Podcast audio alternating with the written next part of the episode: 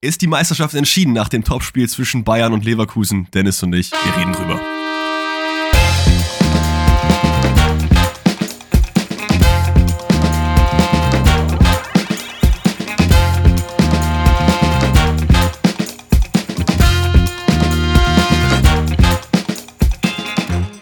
Wunderschönen guten Tag und herzlich willkommen zu einer weiteren Folge Pfosten rettet Bundesliga-Rückblick. Das Topspiel zwischen Bayern und Bayer steht in den Büchern und wir werden heute ein bisschen darüber reden, ob vielleicht die Meisterschaft schon entschieden ist. Ich bin mal da sehr gespannt auf die Meinung meines geschätzten äh, Podcast-Kollegen Dennis Schmitz. Bevor wir aber diese ganzen Sachen aufrollen und noch über die anderen Partien reden und was sonst so in der Fußballwelt abgeht, begrüßen wir natürlich erstmal meinen Co-Host. Heute von zu Hause, denn er sitzt bei sich, ich sitze bei mir. Ihr merkt es an meiner Stimme vielleicht so ein bisschen, ich hoffe nicht mehr ganz.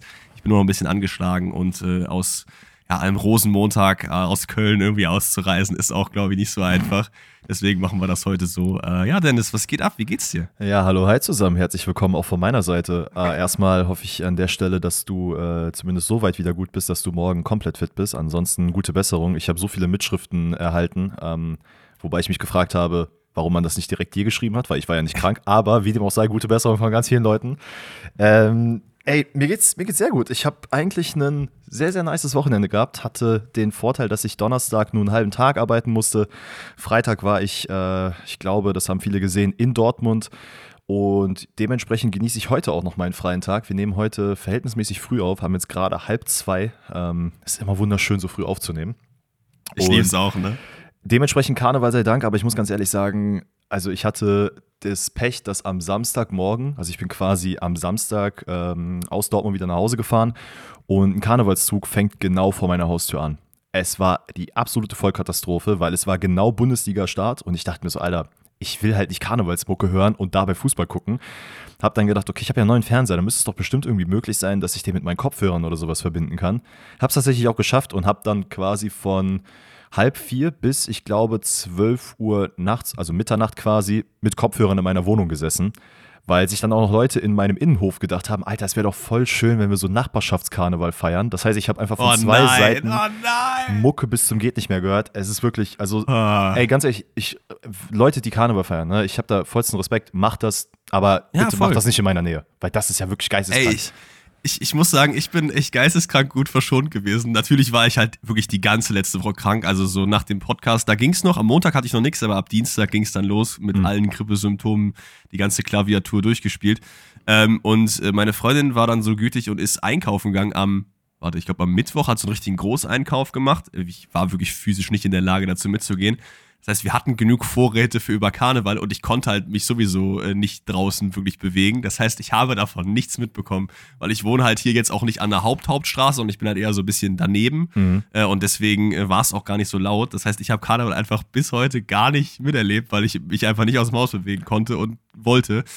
Das äh, ist eigentlich ganz geil. Aber ja, du hast ja auch angesprochen, du warst in Dortmund. Da bin ich auch gleich sehr gespannt auf deine äh, Analyse, denn du warst im Stadion und da gab es ja auch das ein oder andere Tränchen zu verdrücken, habe ich gesehen in deiner Story. Mhm.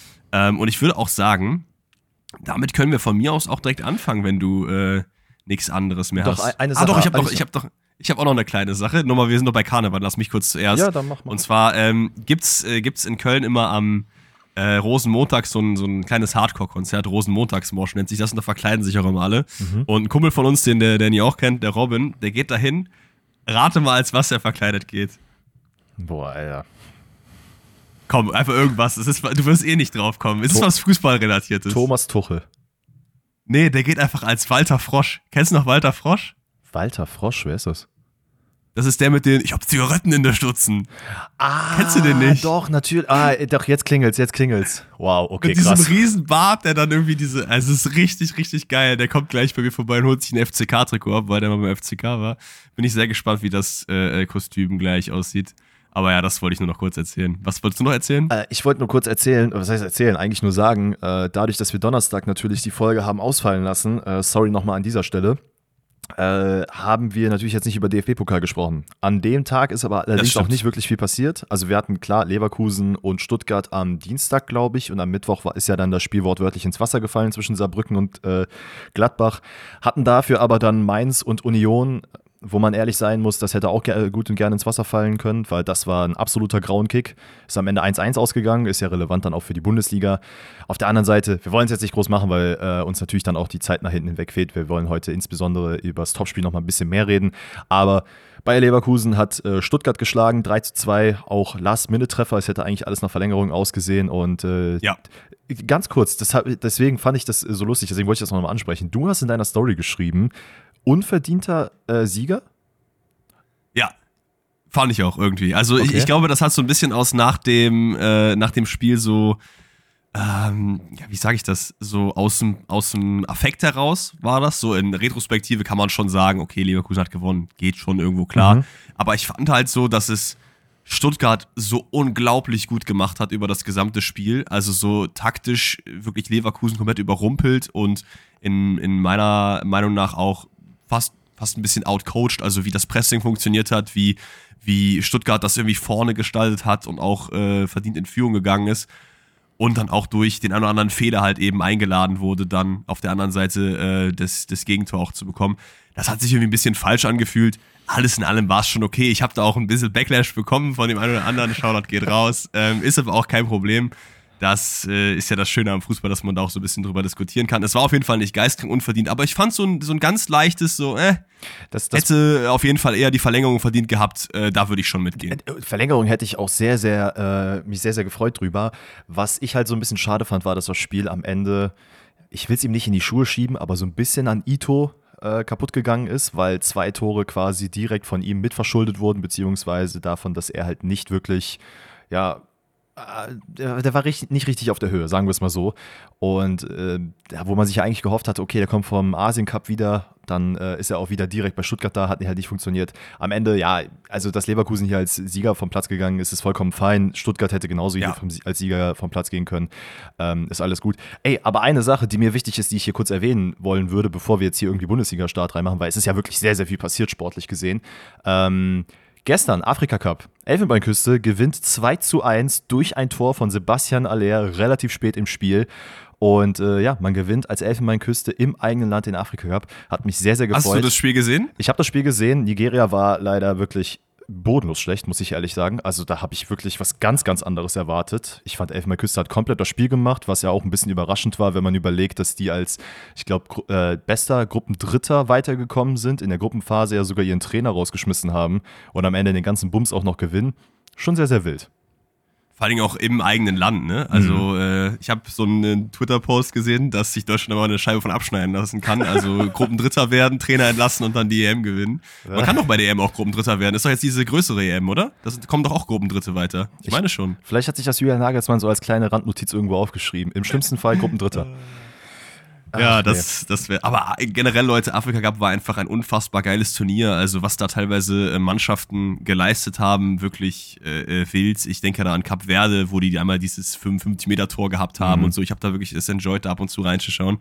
Und das Finale war auch, war auch geil. Also, klar, Nigeria war jetzt nicht wirklich gut im Spiel, aber trotzdem hat es halt die ganze Zeit dieses, okay, was passiert als nächstes so? Es mhm. war jetzt nicht, dass irgendwie die Elfenbeinküste dominiert hat und du sofort gesehen hast, die gewinnen das Ding jetzt hier, sondern es war ja auch dadurch, dass Nigeria irgendwie zuerst in Führung gegangen ist, hat man schon erstmal so gedacht, okay, kann auch sein, dass die jetzt unter dem Druck irgendwie crumblen. War dann im Endeffekt nicht der Fall. Das Tor von Aller war auch geisteskrank, wie er den reingemacht hat. Den mhm. macht er einmal so gefühlt. Äh, freut mich aber auch einfach für ihn, was für eine Storyline und wie schön sieht er einfach mit diesen Haaren aus, ne? mit diesen geflochtenen Haaren, dann hinten diesen, ich, so geil, ey. Ich muss tatsächlich sagen, ich bin mir noch nicht zu 100% sicher, ob das so Echt? meine favorisierte Frisur bei ihm ist. Vielleicht Doch. muss ich mich einfach nur dran ich gewöhnen. Das, Akzent, das akzentuiert so richtig sein, sein Gesicht und seine Jawline, finde ich.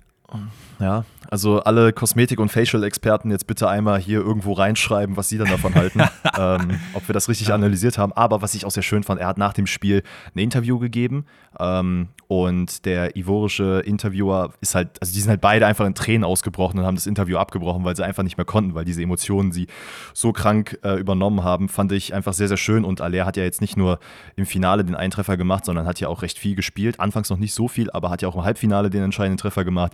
Ist einfach schön zu sehen, dass er dann doch, ähm, ja, abseits von Dortmund dann doch nochmal irgendwie ein bisschen Fuß fassen konnte. Und wer weiß, wenn er jetzt wieder zurückkommt, wie er dann tatsächlich bei Dortmund performen wird. Und äh, ich denke mal, damit haben wir eigentlich auch den perfekten Übergang zu Dortmund. Ich will nur ganz kurz einen Shoutout an Otto geben. Ähm, du weißt nichts davon. Es ist eine Sache zwischen mir und Otto. Ich will einfach nur sagen, Otto, halt die Füße still. Irgendwann mal werden wir uns sehen. Irgendwann mal kommen wir nach Hamburg. Aber ganz viel Liebe raus an dich. Damit einfach nur das abgeschlossen. Ähm, wir kommen rein. Dortmund-Freiburg. Ich hatte die Möglichkeit, ins Stadion zu. Ja, einfach, nimm es einfach an. Es ist ein persönliches Ja, Ding. Wir haben über Insta es geschrieben. okay. Das musste jetzt einmal raus. Ähm, genau, Dortmund-Freiburg. Ich hatte die Möglichkeit, im Stadion zu sein äh, mit meiner Schwester. War sehr, sehr geiles äh, Erlebnis, weil wir, glaube ich, zum ersten Mal zu zweit alleine dort waren. Und ja, also es war ja doch ein überraschend gutes Spiel, muss ich sagen, von Dortmund, weil, äh, ja, muss man ja so sagen, leider. Äh, Oh, dass es dazu einfach gekommen ist, ne? dass du sagst, oh, es war ein überraschend gutes Spiel von Dortmund. Zu Hause gegen Freiburg hat man sich nicht blamiert. Naja, gu- guck mal, ich habe ja, glaube ich, getippt, dass es 1-0 ausgeht, weil ich echt Schiss hatte, obwohl Freiburg ja so bekanntlich der Lieblingsgegner von Dortmund ist. Ich glaube, Christian Streich hat nie in Dortmund gewonnen in seiner Spielerkarriere, äh, in seiner Trainerkarriere. Und man hatte ja Ja, und vor Dingen auch, wie man verloren hat, ne? Also teilweise 4-5-0 auch immer, oder? Es geht auf jeden Fall höher. Wie gesagt, ne, Lieblingsgegner von Dortmund. Und das Spiel hatte zumindest anfangs so ein bisschen die Anzeichen für mich so, oh, okay, wo geht das denn jetzt hin? Auch wenn man äh, auf dem Papier sich anschaut, okay, Jan ist wieder back, äh, Kobel, Reus, Rias so wieder in der Startelf. Und ich finde, in diesem Spiel hat sich so richtig herauskristallisiert, wie wichtig Riasson tatsächlich für Dortmund ist. Auch wenn er auf dem Papier nicht so der Star-Rechtsverteidiger ist, hat er es so stark gemacht und hat da einfach, nachdem Meunier jetzt, das übrigens haben wir auch noch nicht gehabt, aber äh, zu Trabzonspor gewechselt ist, wo ich auch so geisteskrank viele Mitschriften bekommen habe oder Zuschriften bekommen habe, wo es hieß, Alter, endlich ist diese Ära vorbei. Und ich habe mir so viele Videos angeguckt, wie leider auch wieder sehr lustig über ihn gemacht wurde, aber das ist alles in allem ein großes Missverständnis zwischen äh, ihm und dem BVB war. Ich glaube, das müssen wir jetzt hier nicht in Frage stellen. Aber Riasson hat mir richtig, richtig gut gefallen. Äh, nach Verletzung jetzt direkt wieder back und macht dann so ein gutes Spiel. Ja, und Freiburg, muss man ehrlicherweise sagen, hat in diesem Spiel so gar nicht stattgefunden. Äh, man verliert sehr früh auch noch Gulde, weil er sich irgendwie vertritt und äh, dabei wegknickt. Boah, Äh, das sah auch mega eklig aus, fand ich. Ja, im ersten Moment natürlich das ganze Stadion komplett ausgerastet, warum er denn sich jetzt äh, wieder hinlegt, weil das hat Freiburg auch ganz gerne gemacht in den Anfangsminuten, haben sich bei jeder Kleinigkeit einfach so unglaublich viel Zeit gelassen, die Standards auszuführen. Aber äh, ja, da gut, das konnte man jetzt äh, aus der Entfernung nicht sehen, wie eklig er da wegknickt. Ich habe es dann auch in den Highlights gesehen. Das war schon super, super nasty. Aber alles in allem, weiß ich nicht, mir hat Freiburg auch nicht wirklich gut gefallen. Ähm, man startet so ein bisschen mit, also mit dieser Fünfer- respektive Dreierkette, ne, dass man immer hin und her switcht mit Schienenspielern. Auf der einen Seite war es Grifo, der halt auch in diesem Spiel gar nicht stattgefunden hat. Gregoritsch vorne hat auch überhaupt nichts gemacht. Ist tatsächlich derjenige, der mir noch am meisten aufgefallen ist aus Freiburger Sicht, war Sidilia, weil er halt wirklich immer im gesamten Spiel nur einen Zweikampf mit, Fre äh, mit Füllkrug gemacht hat, die er leider auch nicht immer unbedingt gewonnen hat. Ähm, aber ja, so alles in allem. Wir können natürlich gleich ein bisschen über die Highlights gehen, aber so vielleicht noch ein, zwei Sachen Mhm. zum Spiel so schön es jetzt ist, dass man 3-0 gewonnen hat und so sehr ich mich darüber gefreut habe, und es war natürlich auch wieder mega geil im Stadion zu sein, ähm, finde ich, sind doch recht viele Sachen bei Dortmund mir aufgefallen und tatsächlich auch mit meiner Schwester. Ich habe in der Halbzeit, haben wir, und sie hat ja eigentlich keine Ahnung wirklich von Fußball, sondern hat sich jetzt so ein bisschen, wenn ich mal geschaut habe, hat sie mal über die Schulter geguckt und hat auch so versucht, so ein bisschen taktisch zu analysieren. Und dann saßen wir dort und das sind Sweet. so das sind so Firmenplätze. Also meine Firma, äh, meine Firma, meine Mutter arbeitet bei einer Firma, die halt. okay, äh, kurz, kurz CEO, Bosschef geworden. genau Junge. das. Nee, aber meine Mutter arbeitet bei einer Firma, wo sie halt Tickets bekommen kann. Und äh, das dementsprechend waren das halt so. Ich will jetzt nicht sagen, keine Fußballfans, aber du hast schon gesehen, okay, die sind hier eher, weil sie das Ticket umsonst bekommen haben, nicht weil sie jetzt wirklich Dortmund unterstützen wollen oder sich für Fußball interessieren. Und meine Schwester und ich saßen halt einfach mittendrin und haben halt so richtig lautstark versucht, taktisch zu analysieren, warum bestimmte Laufwege getan werden müssen, wie denn Freiburg spielt, wie denn Dortmund spielt. Das war schon sehr, sehr funny. Und was uns aufgefallen ist, ist, dass einfach Dortmunds Aufbauspiel so geisteskrank lange braucht. Ne? Also ich bin wirklich teilweise an Schlotterbeck und Süle verzweifelt und auch unter anderem Emre Can, der ja immer sich wieder mit Marzen abgewechselt hat, wer auf der 6 spielt und wer äh, quasi hinten bleibt in der Defensive. Ey, aber es, es ist wirklich grauenhaft, ne? dass Bälle teilweise gehalten werden und es dauert ey, so zwei, drei Minuten, bis dann mal über die Eigen, äh, bis dann über die Mittellinie gespielt wird statt dass man einfach mal versucht, so einen Querball zu schlagen. Das hat hier deutlich besser in dem Spiel funktioniert, aber bei weitem noch nicht auf dem Level, wo es eigentlich sein sollte. Weil einfach so oft die Außenspieler komplett frei waren. Sei es jetzt Jamie Bino Gittens oder auf der anderen Seite Daniel Mahlen oder Riasson. Es gab immer wieder die Situation, in denen man easy hätte verlagern können, aber man hat es einfach nicht gemacht, weil man dann lieber den Ball nochmal festhält. Man guckt nochmal zur Seite, man guckt nochmal nach rechts, nach links. Ach, dann gehen wir nochmal zu. Ja, Und dann dauert es fünf Minuten, bis ein Ball darüber gelegt wird. Und man hätte viel intensiver diese Chancen nutzen können. Aber ich will jetzt auch Aber es ist eine sehr gute taktische Analyse auf jeden Fall, weil ich erinnere mich auf jeden Fall daran, dass die ähm, Offensivaktionen, die dann gefährlich waren außerhalb der Tore, kamen halt eigentlich immer durch so einen Diagonalball. Äh, auf, so, auf jeden Fall. Ich verstehe ja nicht, wie du richtig gesagt hast, warum, wenn man im Spiel merkt, sorry, wenn man im Spiel merkt, dass es eigentlich gut klappt, warum man es dann nicht öfter macht. Ja, ich, ich habe es auch nicht gecheckt, weil man muss ja auch sagen, die Tore, die gefallen sind, waren ja jetzt nicht zwingend äh, durch Querbälle, sondern die kamen ja dann eher durch die Mitte. Und das habe ich halt gar, nee, nicht, genau. gar nicht verstanden, weil Dortmund hat halt auch so unglaublich große Probleme, einfach vorne in der Offensive sich so krass, also sich wirklich einfach mal zu bewegen, Wege zu kreuzen, da mal den Platz zu machen für andere Spieler, dass halt eben diese langen Bälle gespielt werden weiß ich nicht. Also ich glaube, man hat hier einfach sehr viel davon mitgenommen, dass Freiburg wirklich gar nicht gut verteidigt hat, gar nicht gut gespielt hat. Die waren ja offensiv, glaube ich, bis auf eine Aktion überhaupt nicht vorhanden.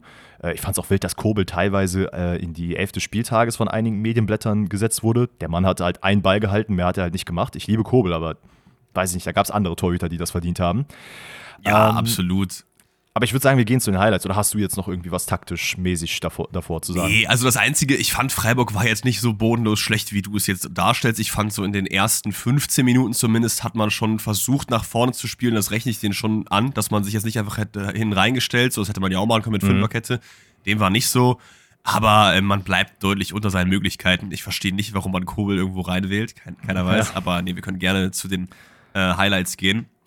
Genau, es ist. wenn du die einmal machen willst. Ja, es ist die 17. Minute. Ähm, Sabitzer bringt einen Ball und ähm, was habe ich mir hier aufgeschrieben?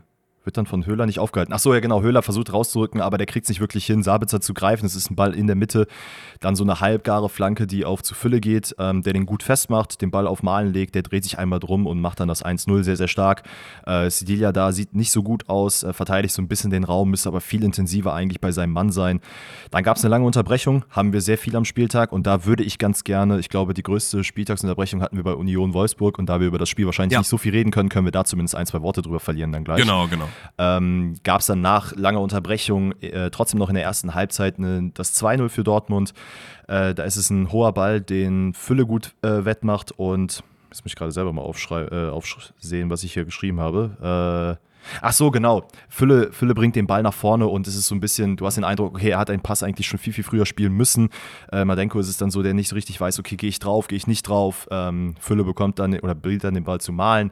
Der macht es dann sehr, sehr stark. Atubolu kann man hier vielleicht mal fragen, ob er den hätte halten müssen.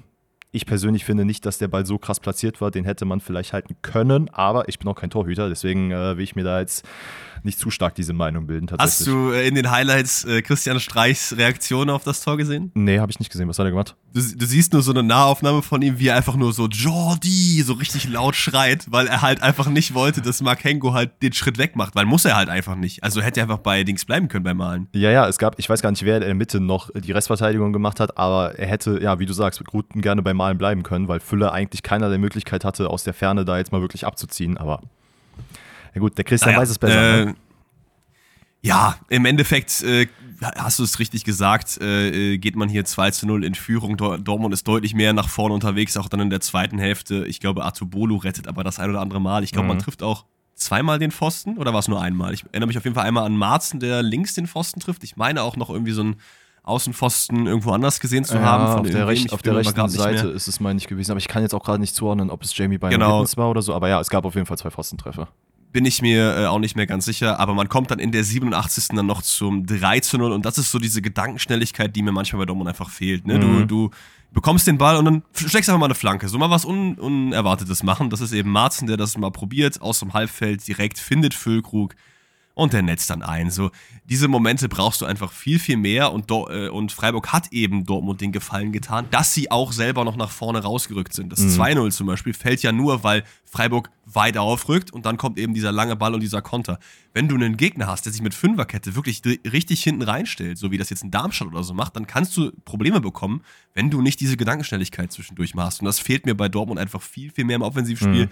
Wir wollen jetzt aber hier an dem Spiel noch nicht zu sehr rummeckern. Man gewinnt am Ende zu Hause 3 zu 0. Morey wird noch eingewechselt, oh. was sehr, sehr schön war, gefühlt nach äh, waren's, ich glaube, es waren drei Jahre, die er jetzt kein Spiel gemacht hat oder so, ne? Er ist, nee, ich glaube zweieinhalb Jahre äh, müssen es gewesen ja, oder sein. So. Äh, war jetzt, ist jetzt ja viereinhalb Jahre und das Witzige war, als ich das aufgenommen habe, meine Story gepackt habe, ich wollte eigentlich nur filmen, wie Jaden Sancho reinkommt, weil das ja quasi für mich dann auch wieder Comeback war, dass ich ihn dann im Dortmund-Trikot mal live sehe und habe gar nicht realisiert, dass Morey auch eingewechselt wird. Habe mich sogar vorher noch aufgeregt, weil ich gesehen habe, dass Wolf an die Bank geholt wurde und dann vorher eingewechselt wurde. Und ich mir dachte, warum? Bring doch Morey endlich mal rein, lass ihm doch mal die Chance geben.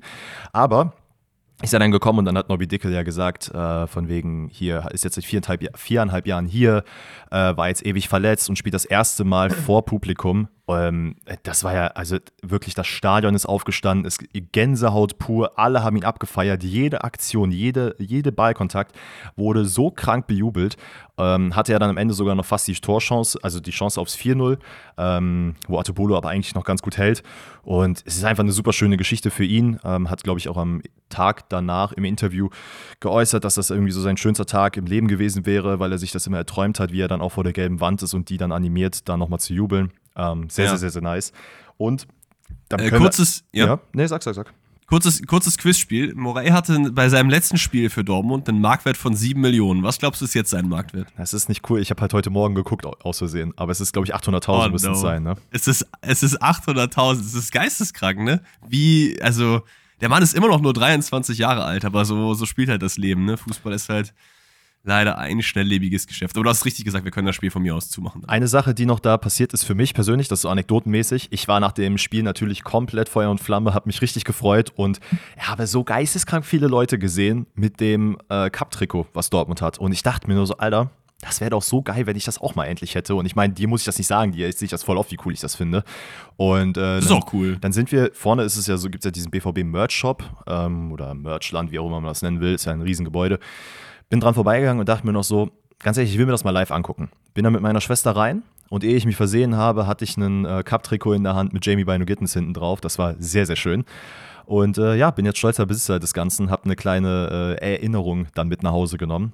Und, oh, sweet. Dann können wir auch gerne äh, in den Samstag reingehen, wenn du magst. Oh, von sowas Schönem zu sowas Hässlichem. Augsburg gegen RB Leipzig ist unser nächstes Spiel. Ähm, obwohl das Spiel an sich war gar nicht hässlich, äh, weil das Ergebnis nicht hässlich war. Am Ende ist es 2 zu 2 und Leipzig lässt mal wieder Punkte liegen. Wieder kein Sieg für RB. Äh, ich frage mich, äh, wann Rose loswerden. I don't know. Also, Letztens hast du mich doch dafür ausgelacht, dass ich das gecallt habe. Natürlich, natürlich, klar. Aber es gibt, finde ich, ähm, den ein oder anderen Trainer, der ähm, echt wenig in der Kritik steht dafür, dass es bodenlos läuft, um das jetzt mal leicht zu formulieren. Also ich finde, Kovac und äh, äh, Rose sind da auf jeden Fall deutlich in der Front. Ich finde es aber an sich gut. Also bei Wolfsburg finde ich es nicht so gut, hm. aber bei Rose finde ich es okay, dass man jetzt nicht äh, sofort in Panik verfällt, nachdem man zwei, drei Spiele nicht gewonnen hat und ihn jetzt entlässt. Aber das Problem ist, bei RB Leipzig, gegen wen du diese Spiele halt nicht gewinnst. Ne? Mhm. Also du, ich gucke jetzt mal auf die Ergebnisse. Du spielst 2-2 gegen Augsburg, letzte Woche gegen Union gewonnen, davor gegen Stuttgart komplett rasiert worden. Ähm, aber ich meine, du hast auch schon Punkte liegen gelassen. Gegen Werder Bremen hast du Punkte liegen gelassen. Gegen Heidenheim, glaube ich, und gegen, wen haben wir denn jetzt noch? Aber es sind einfach eher die kleineren Vereine so, ne? Ja, guck mal, das ist ja das, was wir auch vor der Saison und auch schon, ähm, ich glaube, vor der Winterpause gecallt haben. 2-0 gegen Mainz verloren, Junge. es ist halt, du beißt dir wirklich die Zähne daran aus, wenn es einfach nicht so funktioniert, wie Leipzig gerne spielt. Grundsätzlich spielt ja Leipzig einen sehr, sehr attraktiven Fußball und die machen das auch gut. Nur ist es halt vorne, dass es ein Chancenbucher teilweise ist und sie halt, ja, einfach die Bälle nicht reinmachen. Ich glaube, daran wird auch Rose ein bisschen verzweifeln. Was aber viel schlimmer ist, ist einfach, und das finde ich, wird auch, äh, ich glaube, es ist das 2-2, was am Ende auffällt. Die, äh, also die Arbeit nach hinten, die funktioniert halt einfach gar nicht. Und das ist halt dieses ein bisschen, ja, meh, meh, ich will nicht, ich bin eigentlich nur vorne, um äh, Tore zu machen, so Xavi Simmons-like du musst ja. halt auch nach hinten arbeiten. Und das hat ein Sané zum Beispiel bei den Bayern jetzt auch äh, gelernt, der es ja auch macht. Da kommen wir jetzt gleich nochmal, äh, oder kommen wir später nochmal zu.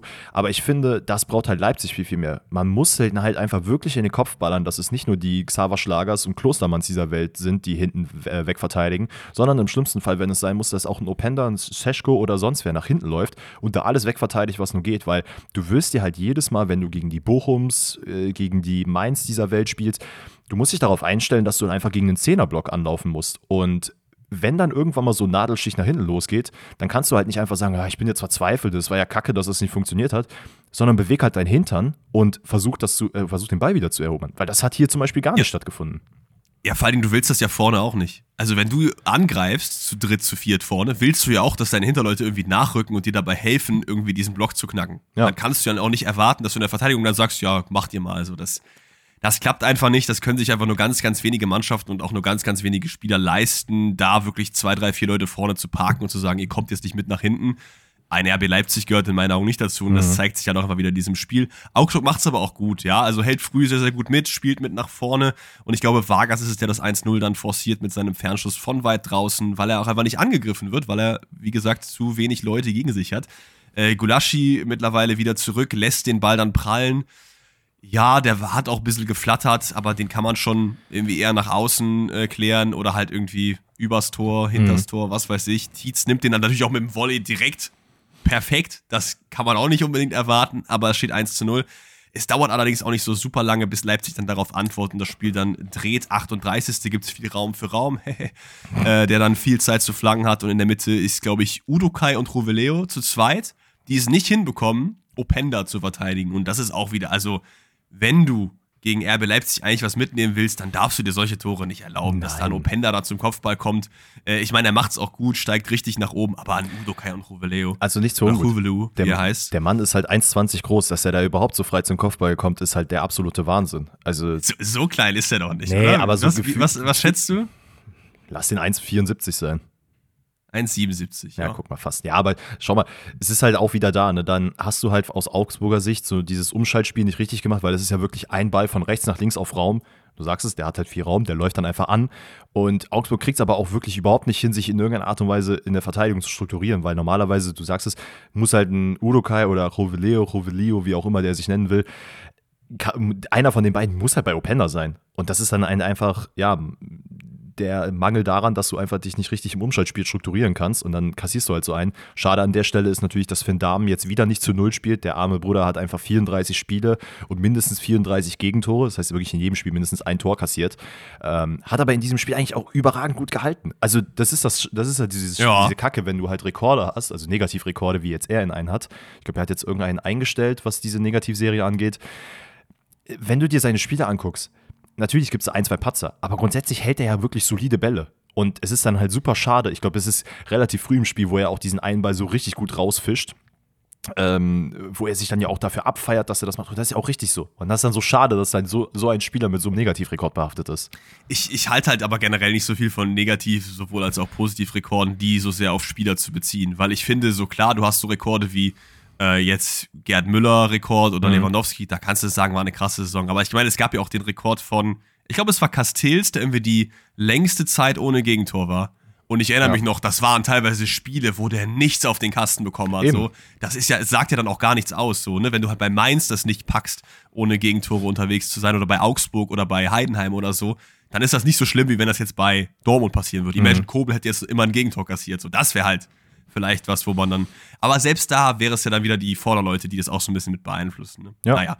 Leipzig dreht auf jeden Fall das Spiel dann in der zweiten Hälfte, 51. Äh, bekommt einfach viel zu viel Platz in Halbräumen. Ich glaube, Xavi ist es, der auf Olmo verlagert, der dann direkt eine Flanke schlägt auf äh, Benjamin Scheschko, der in der Mitte mit platziertem Kopfball vollendet. Und sechs Minuten später stellt man auf das 3 zu 1, zumindest denkt man erstmal so. Guter Konter von RB, weil Augsburg auch sich nicht versteckt und viel nach vorne macht. Aber ich glaube, da ist es dann wieder Scheschko, der leicht im Abseits war, weil er von Openda, nee, andersrum. Scheschko kriegt den Ball und Olmo vollendet, glaube mhm. ich. Und Scheschko war aber vorher im Abseits, richtig? Ja, ich meine, so müsste es gewesen sein.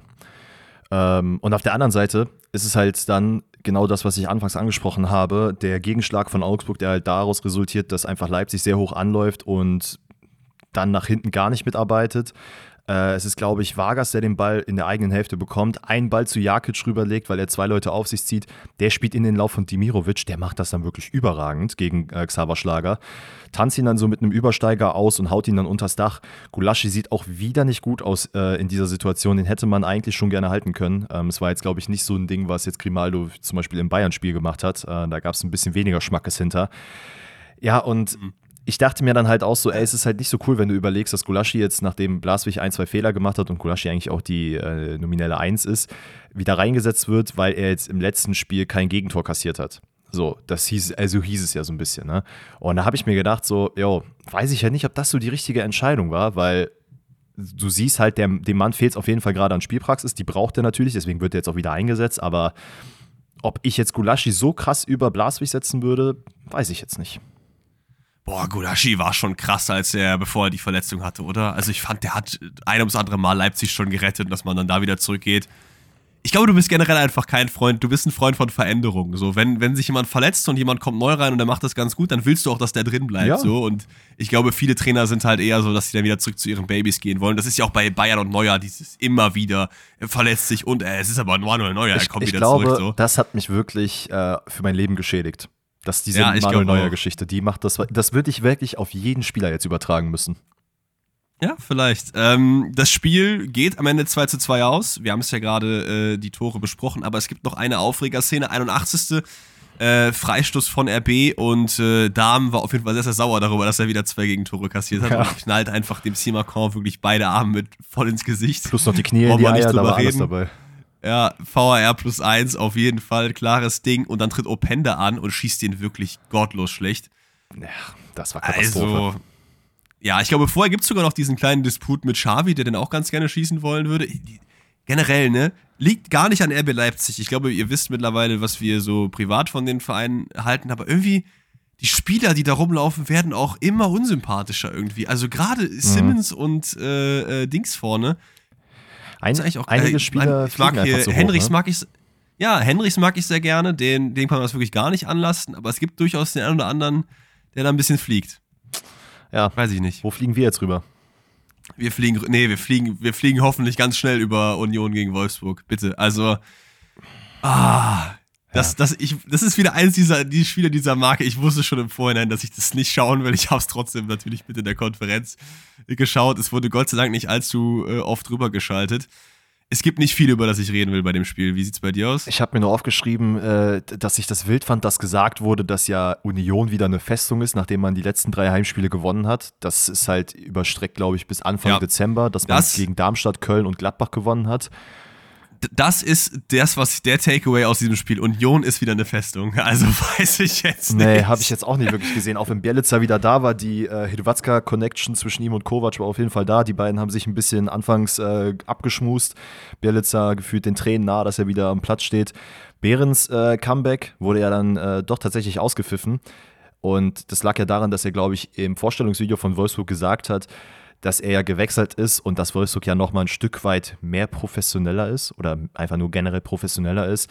Das haben die Union-Fans nicht so geil aufgenommen und normalerweise kommen ja I, mean- eigentlich... I mean, ja, objektiv gesehen hat er halt wahrscheinlich recht. Sag sowas nicht, aber Alter. Es ist halt der sehr viel ungeilere Fußballclub in meinen Augen so und dass das bei den äh, alten Fans nicht ankommt. Ja, ich, ich kann auch mir vorstellen, dass wenn du dann als Profi in so einem Interview sitzt, dass du dann auch nicht wirklich weißt, was du sagen sollst und du willst ja auch nicht so krass auf deine Worte achten, dass es dann wieder unauthentisch ist, aber das war wirklich nicht das Schlauste zu sagen. Aber schaut mal, wir machen es jetzt eigentlich, wir machen es jetzt mal ganz kurz. Ich versuche es jetzt wirklich schnell zusammenzufassen, weil wirklich nicht so allzu viel passiert ist. Ähm, es gibt einmal den Fakt, dass Renault tatsächlich Union hier voll im Spiel hält. Wolfsburg eigentlich schon die bessere Mannschaft ist. Es gibt, wie gesagt, sehr lange Ja. Unterbrechungen und äh, Union kommt so ein bisschen in der zweiten Hälfte besser rein.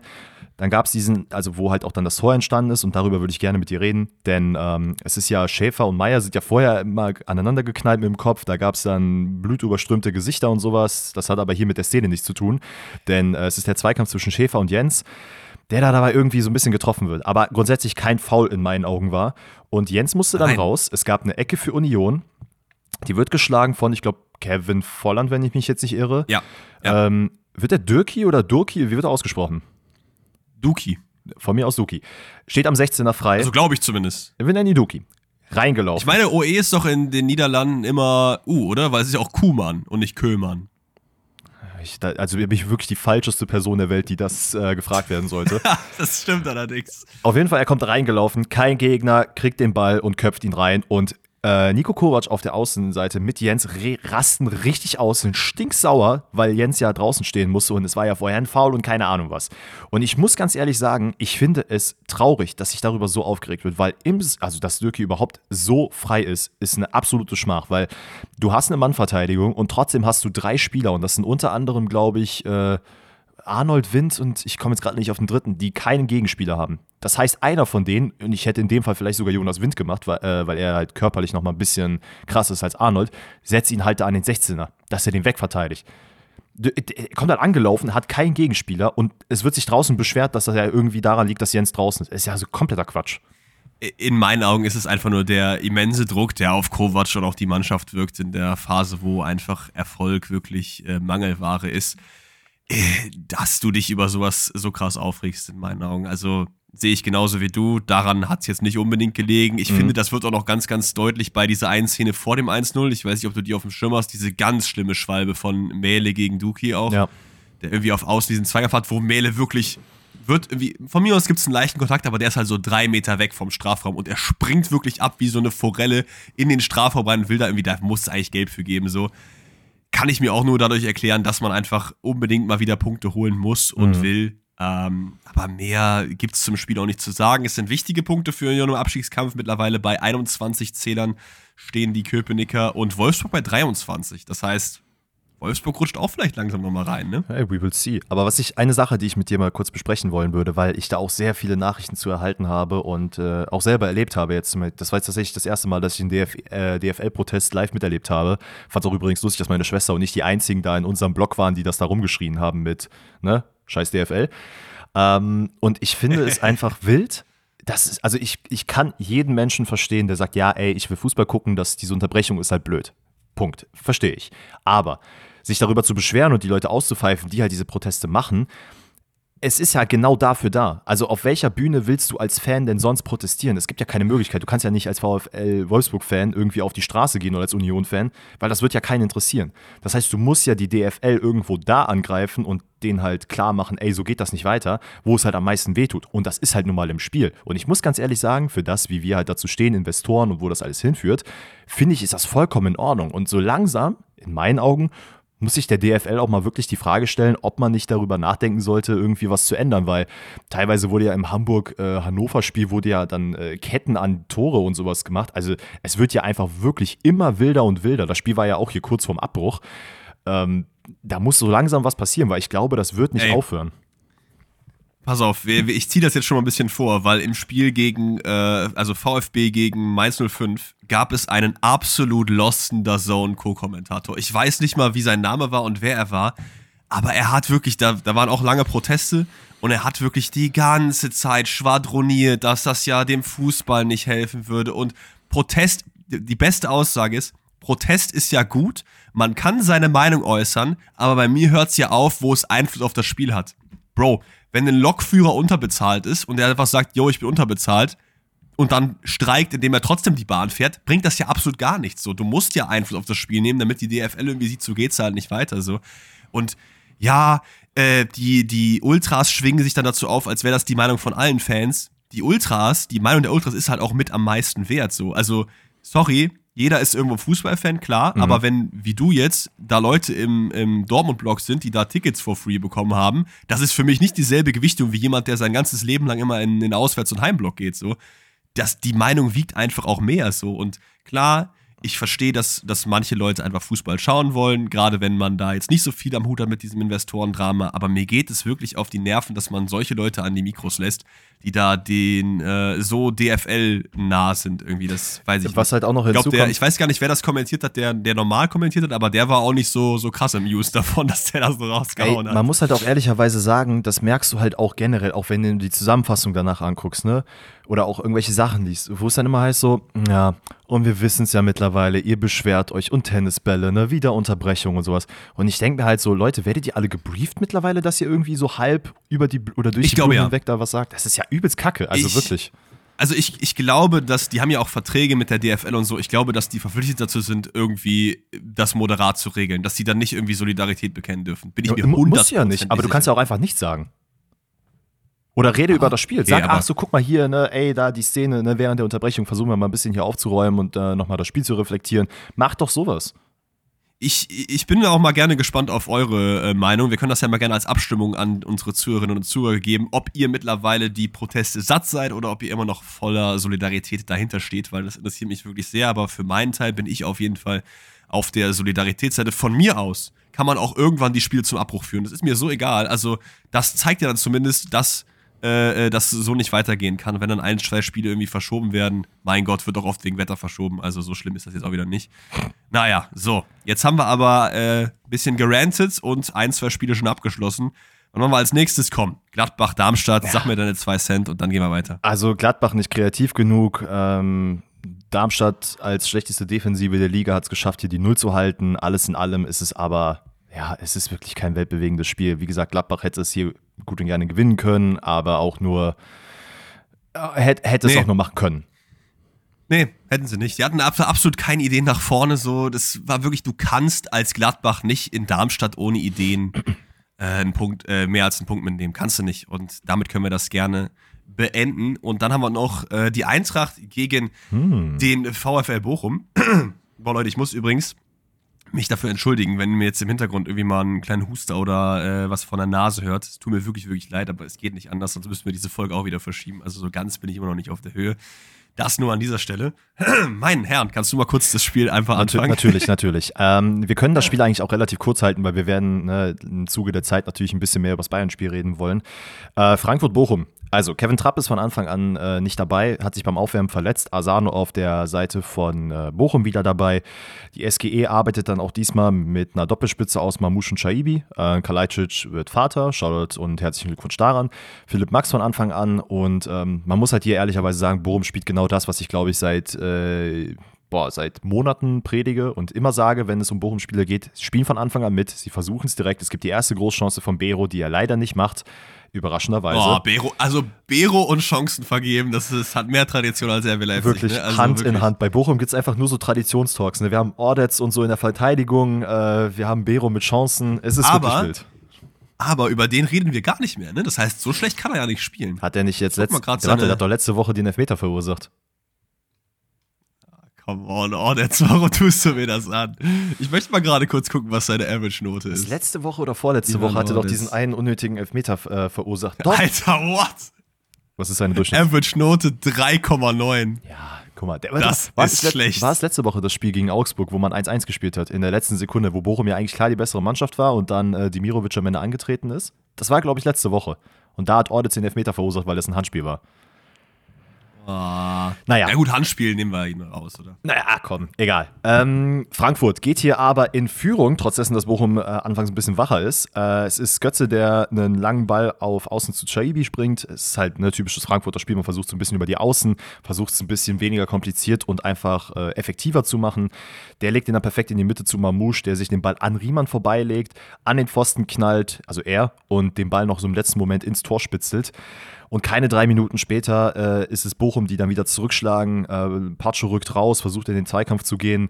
Äh, ich glaube, in der Mitte bekommt Wer bekommt den Ball? Ich glaube, es ist Broschinski, der den Ball bekommt.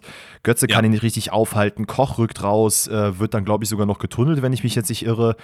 Dann zieht eben äh, Brzezinski ab. Es ist dann Pacho, der dann abfälscht und der Ball geht dann äh, leider über, ich glaube, Gral war der Keeper, ne? Ja. Ja, äh, ja und dann steht es 1-1. Und dadurch ist Bochum so ein bisschen beflügelt, agiert ein bisschen besser als Frankfurt. Und dann die zweite Hälfte, komplett anderes Spiel. Frankfurt hat einfach wirklich Chancenwucher des Todes betrieben. Äh, Etiketät zwischenzeitlich auch eingewechselt. Dann ein bisschen äh, schade, dass man erfahren hat, dass er wohl aktuell nicht auf dem Fitnessstand steht, wo er eigentlich stehen sollte. Weil er einfach wohl, das habe ich jetzt auch nicht gewusst, aber vier Monate nicht bei der ersten Mannschaft von PSG mittrainiert hat, was auch wild ist. Ähm, ich finde es auch krass, dass, dass, dass man den dann ausleiht und trotzdem dann noch so eine Kaufoption ja. von wie viel Millionen hat? 30 35 so, Millionen. 35, ja, das ist schon wild. Das ist wild. Ich finde, man sieht, also, man sieht aber auch, dass er noch so ein bisschen an Spielpraxis, das ist ja an Spielpraxismangel. Es gibt diese tausendprozentige Tormöglichkeit, die äh, er mit Shaibi halt leider nicht reinbringt wo er selber nicht weiß, soll er ihn in die Mitte spielen. Dann hat er nochmal eine Abschlussmöglichkeit. Das sind dann drei, vier Torchancen hintereinander, die äh, Eintracht Frankfurt da nicht reinmacht. Knauf auch nochmal kurz äh, vor Ende. Am Ende konnte man den Knoten nicht lösen und Bochum geht hier als happy äh, oder mit einem Punkt happy aus der Partie raus. Frankfurt muss sich darüber ganz klar ärgern und äh, dann können wir auch ja, gerne zum nächsten Spiel um, gehen. Um fair zu sein, gibt es, glaube ich, noch zwei Konterchancen auch von Bochum über Asano, die nicht genutzt wurden. Also es ist schon okay, dass es jetzt, das, das hat jetzt bei dir so geklungen, als hätte äh, die Eintracht das mit 4-1 gewinnen müssen. Die zweite Halbzeit auf jeden Fall, fand ich ja, schon, aber so über das gesamte Spiel gesehen ist es, glaube ich, wär, so ein knapper Sieg wäre fair gewesen für die Eintracht. Wäre jetzt mein Verdict für das Spiel. Äh, und dann haben wir noch Bremen gegen Heidenheim als letzten Kick in der Konferenz. Und das war eher so Bremen gegen Bremen, ne? Also, wenn ich mir da auf die Score anschaue, äh, hat Bremen sich selbst geschlagen. So ein bisschen. Ja, kind of. Heidenheim macht's, Heidenheim macht's einfach sehr, sehr gut. Äh, die Standardstärke ist mittlerweile natürlich äh, tief verankert. Zwölfte Minute gibt's, glaube ich, einen Eckball von Jan Niklas Beste, Ex-Bremer auf äh, Maloney, Ex-BVBler. Ähm, und der wird in der Mitte wirklich überhaupt nicht gedeckt. Agu ist dann, glaube ich, auf der Linie, versucht dann auch seine Birne hinzubekommen, aber kriegt das nicht richtig hin. Und sechs Minuten später steht es auch direkt 0 zu 2. Also die Anfangsphase war wirklich sehr, sehr geil anzuschauen. Später flacht das Ganze mhm. dann so ein mhm. bisschen ab. Aber Bremen wirklich in der ersten Viertelstunde komplett schläfrig unterwegs, verliert da im Mittelfeld den Ball. Dann ist es Dingchi ebenfalls Ex-Bremer über Außen, der dann leicht abgefälscht den Ball in die Mitte zu Jan-Niklas Beste bringt, der dann das, das Ding vollendet. Ja, wobei man, und dann kommt, wobei man äh, ganz glaube, kurz, man, ja? Muss ja, man muss ja an der Stelle sagen, Dingshi sogar ja eigentlich noch Bremer, weil ähm, es steht ja mittlerweile auch fest, stimmt, dass stimmt. er im Sommer also wirklich zu 95 Prozent nicht bei Heidenheim bleibt, sondern äh, zu Werder zurückkehren wird. Aber es ist natürlich sehr, sehr bad, wenn man auch überlegt, dass eigentlich sich an diesem 125. Geburtstag von Werder Bremen Stay äh, zum Gott hätte küren können. Boah, die. Alter. Das stimmt, ja. Also hat ja wirklich. Die, Choreo, die Choreo war aber auch krank, ne? Ja, die Trikots auch. Die Trikots wirklich 10 von 10, ne? Also für mich persönlich glaube ich, Absolut. Trikot der Saison. Zum jetzigen Zeitpunkt. Trikot, Trikot der Saison? Ja. Ja, es kommen ja kommen noch irgendwelche neuen. Es wird wahrscheinlich noch das eine oder andere Sondertrikot geben. Ich denke mal, Dortmund wird wahrscheinlich auch nochmal ein Kohle- und Stahl-Trikot rausbringen. Ähm, ansonsten, es gibt bestimmt noch Aha. irgendwelche Jubila Jubiliare, heißt das so? Ich glaube ja, ne? Alter Junge Danny, einfach, man könnte meinen, anstatt BWL hättest du äh, Germanistik studiert. Wundervoll. Genau, aber nach dem 0-2 äh, dauert es 99 Sekunden und dann ist Bremen wieder da. Eine Flanke von außen findet in der Mitte Romano Schmid. Und der Mann, also wieder Größenschätzen im Podcast Pfosten rettet hat auch Tradition. Ich sag, der ist 1,71. Also größer ist er doch nicht, oder? 1,67. Ähm, schön. Der ist unter 1,70 sogar. Ja, sag ich. Krass. Okay, ja gut. Aber ich war, ich war daneben. Das nee, warte, ich, ich, dachte, du guckst jetzt nach. Ähm, warte, dann gucke ich kurz nach. Ach so, du, du sagst das. Okay, warte. Romano Schmid. Romano Schmid ist 1,68. 1,68. Close one, close one. Du, aber, aber du bist näher dran. Äh, sehr, sehr stark. Und er macht das äh, Ding einfach per Kopf. Wie kann das sein, ja? Ja, frei wieder gelassen. Ne? Also, was soll man da sagen? Also, es ist halt einfach, sowas passiert. Sowas sollte nicht passieren. Ähm, am Ende ist es Werder okay. mit, dem, äh, mit dem Anschlusstreffer. Es gab dann kurz vor der Halbzeit ich glaube, oder was in der zweiten Halbzeit schon, gab es ja dieses vermeintliche Handspiel äh, von, ich glaube, nee, Meinker. Wird von, also kurz um diese äh, Szene aufzuschlüsseln, es ist, ähm, ich glaube, Stay, der mit ihm im Zweikampf ist, der ihn so ein bisschen den, äh, ja, den Ellenbogen in den Rücken rammt. Dadurch wirft er halt seine Arme nach oben, ist mit dem Rücken zum Geschehen, kriegt den Ball an die Hand. Ist aber vollkommen fein, dass das am Ende äh, nicht als Elfmeter gewertet wird, weil ich glaube, es gab ja vorher, also es wurde, glaube ich, als Foul dann am Ende gewertet. An der Stelle können wir auch VR plus 1 gerne machen wegen, wegen Aufstützen. Äh, nee, müssen wir nicht, weil der Herr Schiri hat ja schon auf dem Feld auch entschieden, dass es kein Elfer ist. Und durch den VR ah, wurde es ja nur gecheckt, deswegen gibt es da nicht plus eins. Das wäre dann nicht so fair. Aber ja, im Endeffekt äh, trifft Boré, glaube ich, nochmal den Pfosten, aber am Ende reicht das Ganze nicht, weil Heidenheim das auch einfach defensiv sehr, sehr gut macht. Und zieht damit, glaube ich, sogar auch an Bremen vorbei mit diesem Spiel, müsste, oder? Ja, also, ist das, glaube ich. Heidenheim ist doch safe jetzt. Platz 8 oder so müssten ja? sie jetzt, glaube ich, sein. Warte. Ich finde es äh, lustig, wie, wie die ganze Zeit äh, dann so jetzt seit ein, zwei Wochen immer wieder Frank Schmidt so Europa-Fragen gestellt werden. Ja. Was ich auch. Das war, ey, guck mal, das ist wirklich verstehen. die gleiche Geschichte wie letzte Saison mit Werder. Das war ein Aufsteiger ja. und dann hat man auch gesagt, boah, krass, die performen ja gut, wie sieht's denn aus mit Europa? Ne, ich, ich würde ich würd es Heidenheim wünschen, aber ich glaube auch, das kann richtig krank nach hinten losgehen, wenn du als direkter Aufsteiger dann Richtung Europa schielen musst und am Ende dich da auch wiederfindest. Absolut. Absolut und ich verstehe auch einfach, dass da so ein bisschen, also er löst das aber noch relativ charmant. Er sagte dann, das Einzige, was ich mache, ich gucke auf die Tabelle und dann sehe ich da 27 Punkte, dann freue ich mich. So, cool. Aber ich verstehe es nicht so richtig, warum man da immer dahin reden muss. Wir alle wissen, Heidenheim wird nicht Europa spielen und wenn, wäre es katastrophal. Also. Ey, ganz kurze Sache. Ja. Meinst du, wir sollen kurz den Sonntag abfrühstücken? Weil da ist ja jetzt auch nicht allzu viel passiert. Ich glaube, wir können Hoffenheim-Köln ja. relativ schnell noch zumachen und dann Stuttgart-Mainz. Und dann können wir, glaube ich, ein bisschen. Hoffenheim-Köln können wir gerne äh, zuerst machen, weil das wirklich relativ schnell abgefrühstückt ist. Köln natürlich im Karnevalstaumel. Äh, ja, spielt okay. Ist ein sehr, sehr zähes Spiel. Ich glaube, am Ende geht man aus dem Spiel raus mit 0,14 XG auf Kölner Seite. Da kann man sich auf jeden Fall nicht beschweren, dass man nicht den Sieg holt. Mhm. Das hat sich natürlich nur sehr, sehr bitter angefühlt, weil das Gegentor in der 90. plus 4 kommt.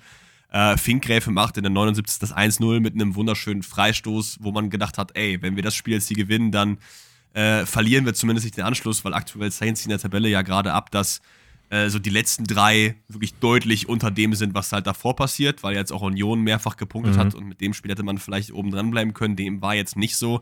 Das heißt, es äh, wird immer ja, realistischer, dass mein Call eintritt, dass der FC am Ende auf der Relegation die Saison beendet, was ich schade fände, aber komplett verdient in dem Spiel. Ich habe es gerade gesagt, Köln macht nach vorne äh, relativ wenig, zumindest was Chancen angeht. Und äh, 90 plus 4 gibt es dann äh, einen langen Ball in den Strafraum und da muss man einfach sagen, Hussein Basic pennt wirklich komplett. Mhm. Der hat die zwei Punkte da im Alleingang verloren, weil er kommt erst rein, viel zu schläfrig, lässt da Kamara den Ball noch im Strafraum runternehmen kann, nimmt nochmal den Kopf hoch, guckt, wo schieße ich denn hin. Macht's dann auch okay, aber das darf so nicht passieren. Ich habe mir hier aufgeschrieben, 1 -1 ich habe mir aufgeschrieben als einzige Notiz, weil das Spiel wirklich maximal zäh war. Faires Unentschieden, aber alles in allem ein Ass-Game. Ja, das passt. Das ne? ist ein schöner Verdict, nehme ich gerne mit. Ähm, und dann haben wir noch Mainz 05, nee, respektive äh, Stuttgart gegen Mainz 05. Und äh, Girassi Comeback, er ist wieder da. Afrika Cup ja leider im boah, Viertelfinale gescheitert, dann immer noch verletzt und bla bla bla. Ähm, aber er ist wieder back. Und das war eigentlich auch ein ganz geiles Spiel, aber war am Ende das Spiel das, wir haben es eben äh, vor dem Podcast kurz besprochen, äh, Jan Sievert seines Amtes bei Mainz 05 enthebt. Ja, er hat die Mannschaft am Start seiner Interimstrainerschaft defensiv stabilisiert, aber ich habe trotzdem nicht verstanden, warum man bis 2026 verlängert. Ich meine, wir haben, glaube ich, damals gesagt, es ist cool, dass man jemanden aus dem eigenen Stall irgendwie die Chance gibt. Aber dann mach halt zumindest einen Einjahresvertrag und nicht einen Zweijahresvertrag. Was, was ich mir halt denke, und ist. jetzt entlässt man ihn. Was ich mir halt denke, ist, ähm, er hat natürlich jetzt, und das, deswegen verstehe ich den Zeitpunkt auch nicht so richtig. Du hast jetzt, glaube ich, mit dieser Niederlage äh, das elfte Spiel in Folge verloren, wenn es nicht jetzt sogar das zwölfte, aber ich glaube, das ist das elfte Spiel. Aber ähm, Lirum Larum, es geht ja darum, du hast jetzt im Winter quasi Verstärkung bekommen und die war ja auch jetzt nicht allzu schlecht, die du mit Amiri und den Gankam bekommen hast zum Beispiel. Du kriegst jetzt einen Gruder wieder, der äh, auch verletzt war du hast ja theoretisch jetzt schon die Möglichkeit. Und ich finde, unter Sievers hast du schon gesehen, dass Mainz jetzt einfach offensiver auch viel mehr agiert und ja, einfach mehr da ist. Johnny Burke hat jetzt auch nach langer Verletzung wieder da, zwar noch nicht an, der, äh, an dem Punkt, wo er eigentlich sein sollte, aber das entwickelt sich ja alles in die Richtung. Und ich frage mich dann halt einfach. Man nennt ihn auch den Offensivers. Oh, sehr gut. aber ich frage mich halt, warum also wieso, wieso dieser Zeitpunkt? Hättest du jetzt nicht einfach schon, also hättest du jetzt nicht noch zwei, drei Spieltage abwarten können, das hätte ja jetzt den Braten auch vielleicht nicht fertig gemacht. Klar, du steckst halt wirklich halstief in der Kacke drinne mit zwölf Punkten auf dem 17. Tabellenplatz, vier Punkte hinterm Köln, äh, hinter Köln. Aber wie du sagst, zwei Jahresvertrag, der lacht sich jetzt ins Fäustchen, der macht jetzt sich jetzt äh, netten, also nettes Restjahr. Und Mainz muss sich jetzt wieder einen neuen Trainer suchen. Und das wäre dann jetzt schon der dritte dieser Saison weiß ich jetzt auch nicht, ob das dann so der Heilsbringer sein wird. Gerade für die Spieler, die jetzt erst neu gekommen sind, denke ich halt auch so, Digga, waren ganz nette zwei Tage, die ich mit dem hatte. Ja, äh, auf jeden Fall, das würfelt das wieder deutlich durch. Ähm, aber wir reden noch kurz über die Highlights. 44. Äh, Stenzel, der auch echt ein gutes Spiel gemacht ja. hat, der es irgendwie nicht in mein Team of the Matchday geschafft hat. Bei mir schon. Auf. Das muss ich, glaube ich, nochmal anpassen ja, muss ich auf jeden Fall anpassen. 44. Äh, macht an der Eckfahne einfach so eine Desperate-Flanke nach innen, nach innen. Junge. Also ihr kennt das ja, ne? Du, du, du gehst irgendwie an die Eckfahne und dann, komm, ich flank mal rein. Die rutscht aber dann einfach durch alle durch und dann ist es Mittelstädt, der den in der Mitte runternimmt, weil irgendwie jeder nicht reagiert, außer er und Drisch in die Maschen. Katastrophe, der hat so viel Platz, ne? Also es ist Gila Vogie, Hanke Olsen und Vandenberg, der halt einfach die stehen halt da, der eine geht nicht hoch zum Kopfball, der andere lässt sich irgendwie durch die Beine schießen, der andere weiß nicht, ob er draufgehen soll. Das sind halt die Sachen, die dann hinten heraus dann wirklich einfach den Nacken brechen, wenn du vorne die Dinger nicht machst, was halt bei, Augs äh, bei Augsburg, bei Mainz jetzt auch wieder der Fall war. Es gab zwar ein, zwei Situationen, ich glaube relativ früh im Spiel hätte Mainz sogar auch schon mit äh, Papella in Führung gehen können, hat ist nicht passiert.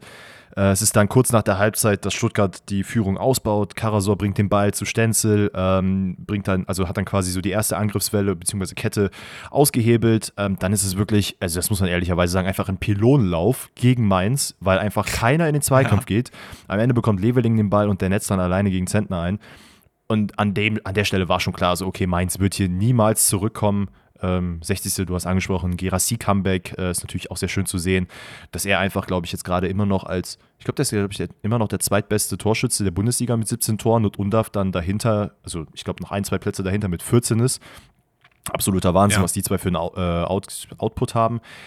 Ja, und Stuttgart ist halt die klar bessere Mannschaft. Also am Ende ist es noch 73 Minuten, du gehst noch 3-0 in Führung, weil einfach Undaf wirklich Kraus so komplett in die Tasche packt. Die Verteidigung absolute Vollkatastrophe ist von Mainz in dem Spiel.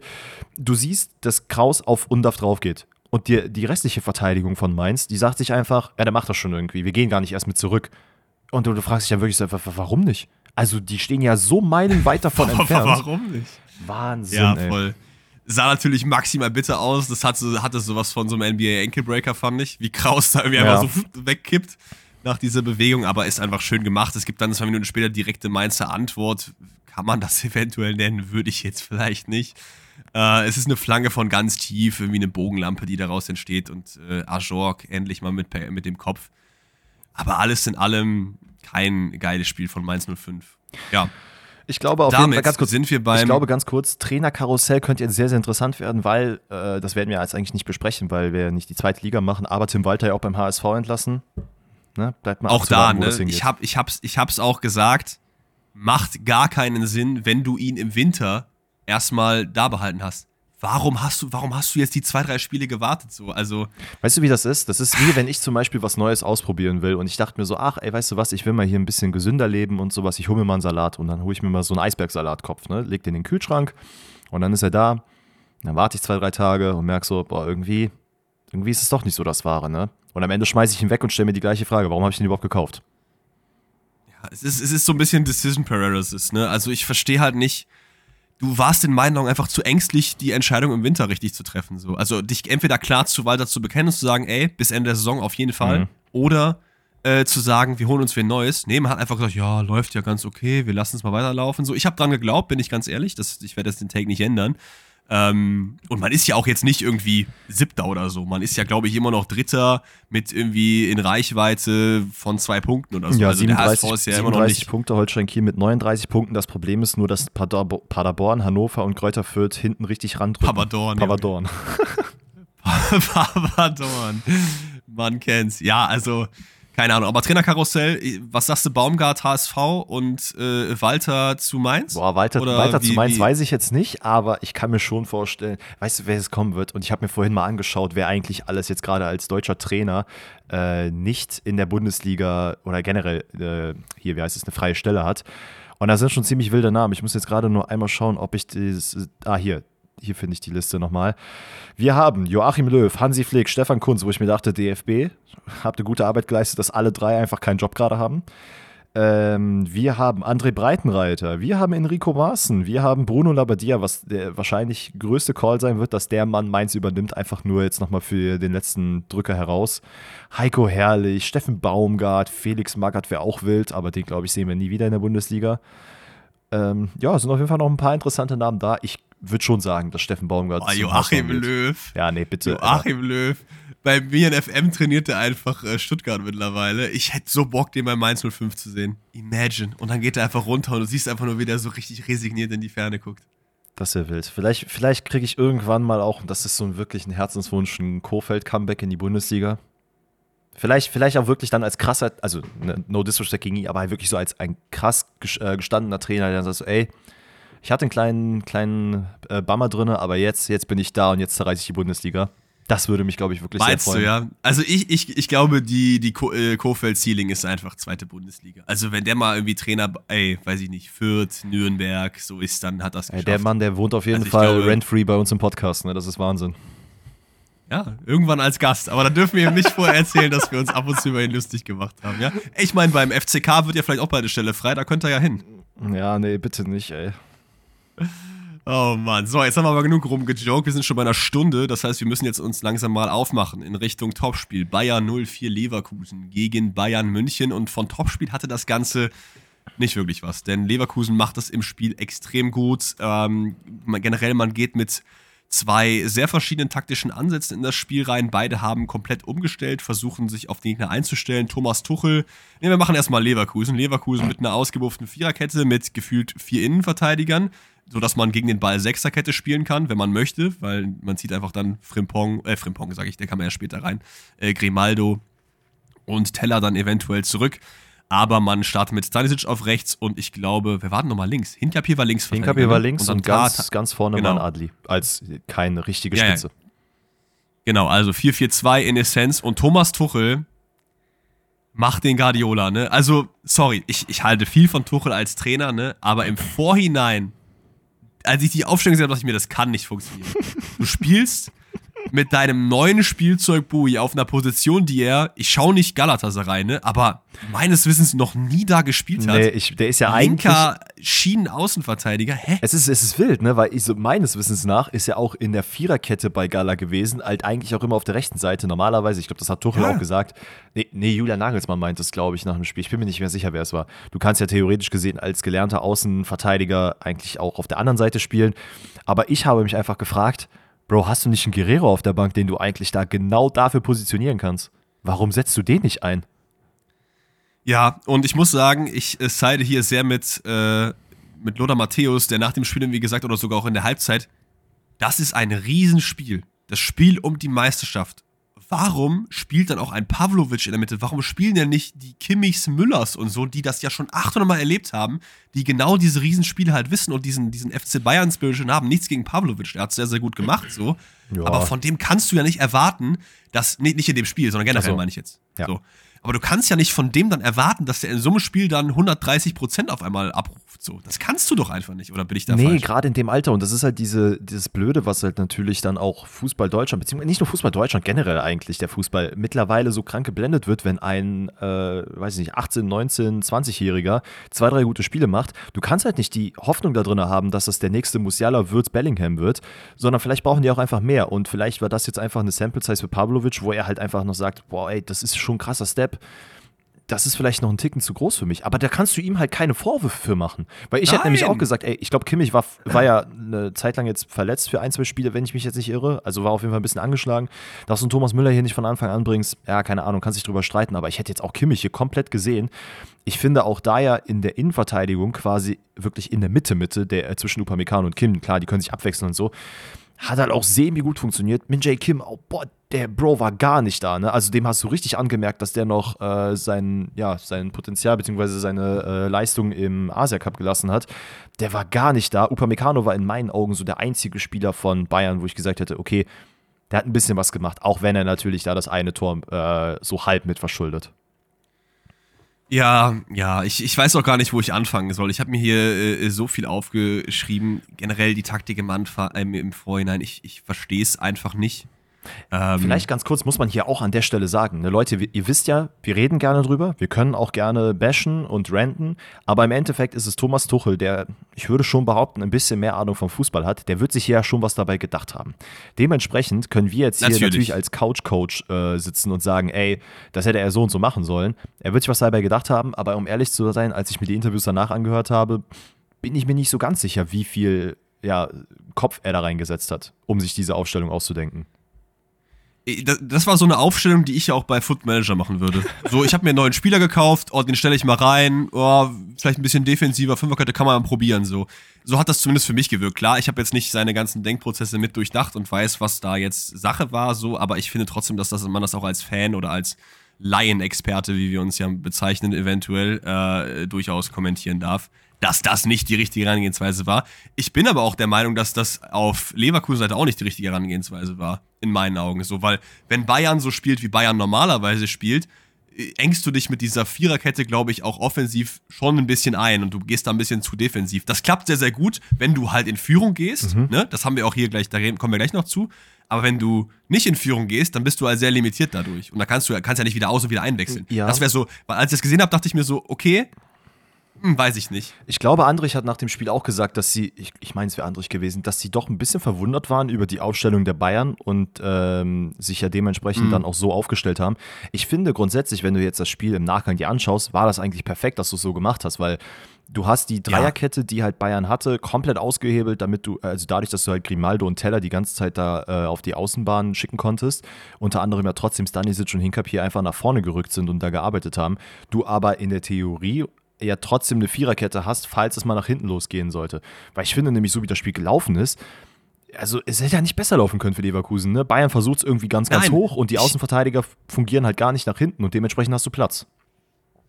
Ich, ich meinte ja auch, wenn Bayern so gespielt hätte, wie sie normalerweise mhm. spielen. So. Und du, die haben ja, wie gesagt, nicht erwartet, dass Bayern mit Fünferkette zockt oder Dreierkette. Ja. Naja, äh, Lirum Larum, es ist egal, äh, 18. Minute, es kommt, wie es kommen muss. Wenn einer das Tor macht, dann ist es genau der ausgeliehene äh, Stanisic.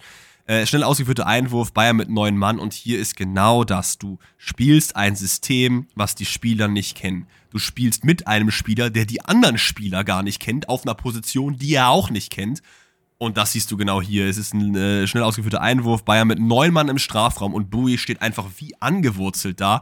Schaut sich nicht einmal nach hinten um und Stanic läuft im Hintergrund easy ein.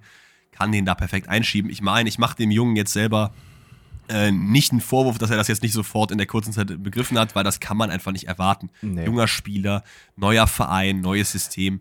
Das klappt einfach nicht, aber das hätte man als Thomas Tuchel in meinen Augen deutlich besser managen können. Und so gehst du dann äh, in Rückstand. Ich finde in der Situation, klar, er ist halt so, wenn du es dir anschaust, der Hauptschuldige, aber ich finde, die Situation davor ist halt schon viel, viel krasser und das wurde, glaube ich, auch während des Spiels klar gemacht. Es war einfach eine maximale Unaufmerksamkeit. Du hast eine Fünferkette, da darf der Ball überhaupt erstens so von Andrich nicht reinkommen. Der geht ja dann durch Upameccanos Beine.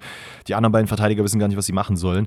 Aber vorher gibt es ja eine ganz interessante Szene, wo er eigentlich da, also Neuer hält quasi den Ball, dann wird halt gepusht und so, ey, ja, hast du gut gemacht und so, was ich grundsätzlich nicht schlimm finde. Aber es muss halt nicht jeder Spieler jetzt auf Neuer gucken und sagen, ey, hast du super gemacht, weil ich glaube, Leroy Sané, Goretzka und Upamecano sind halt wohl richtig krass aneinander geraten in der Situation, weil Sané quasi nicht den, also Andrich zugemacht hat beim Einwurf, was er eigentlich hätte machen müssen. Er joggt dann halt so hin, verteidigt nicht richtig und Goretzka macht das wirklich fuchsig, Upamecano ja auch sogar, den ich gar nicht so kenne, wirft noch mit dem, also quasi äh, schüttelt so mit dem Arm nach ihm ab weiß ich nicht, da habe ich schon im ersten Moment gedacht, so, boah, Alter, wenn das schon jetzt passiert, dass ihr so aneinander geratet, das ist nie ein gutes Zeichen für ein Bayern-Spiel, muss ich sagen.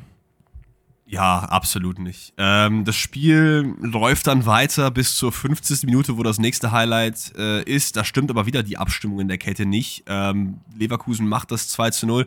Tuchel ohne Wechsel nach der Pause bleibt einfach dabei, was ich auch überhaupt nicht verstanden mhm. habe in meinen Augen. Wenn du es die erste Hälfte probieren willst, von mir aus 1-0 ist ja kein Problem.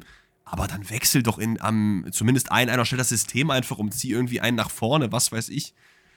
Ah, also das hat mich nicht sauer gemacht, weil keine Ahnung, aber es sind halt einfach wieder einfach es sind halt einfach wieder klaffende Lücken und du, wie du sagst, du verstehst es halt einfach nicht. Warum warum macht ihr nichts dagegen? Und ich meine, es ist ja jetzt auch kein, also du hast ja in Leverkusen nicht zum ersten Mal am äh, Freitagabend spielen sehen, sondern du beobachtest sie ja jetzt schon ein bisschen länger. Dass die halt mal einen Ball verlagern können, dass du einen Chaka in der Mitte hast, der sehr gut auch Bälle verteilen kann und dass einfach immens riesengroße Lücken entstehen in deiner Defensive, da musst du doch irgendwas ja, gegen machen.